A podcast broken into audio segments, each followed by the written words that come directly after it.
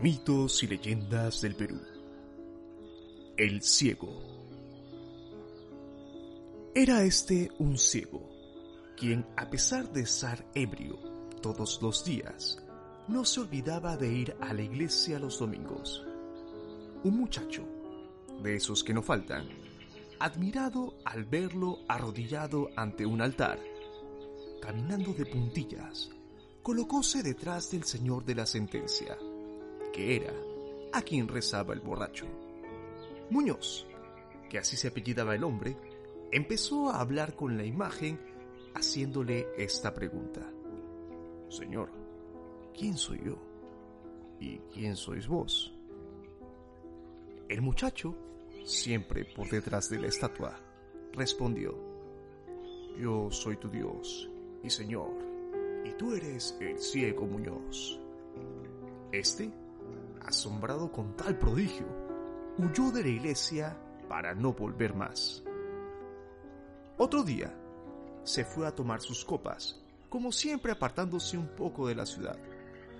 Pero para regresar a su casa, caminó tanto y tanto, sin lograr llegar a su destino.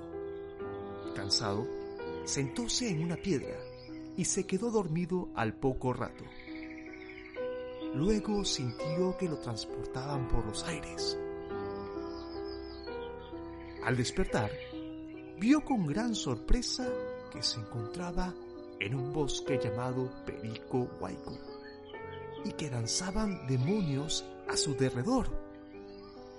Su familia, preocupada por la tardanza del ciego, fue a buscarlo.